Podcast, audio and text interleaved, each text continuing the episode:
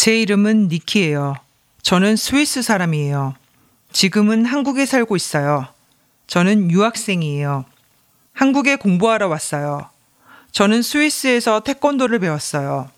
그리고 한국에 관심이 많았어요. 한국 문화도 좋고 음식도 맛있고 한국 사람들도 친절해서 한국어도 배웠어요. 한국어를 더 잘하고 싶어서 한국에 공부하러 왔어요. 지금은 한국 여자친구도 사귀고 있어요.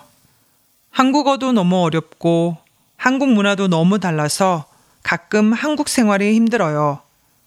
하지만 제 여자친구가 많이 도와줘서 잘 지내고 있어요. 처음에는 태권도 때문에 한국에 관심이 생겨서 공부하러 왔지만 지금 한국은 제 두 번째 고향이에요.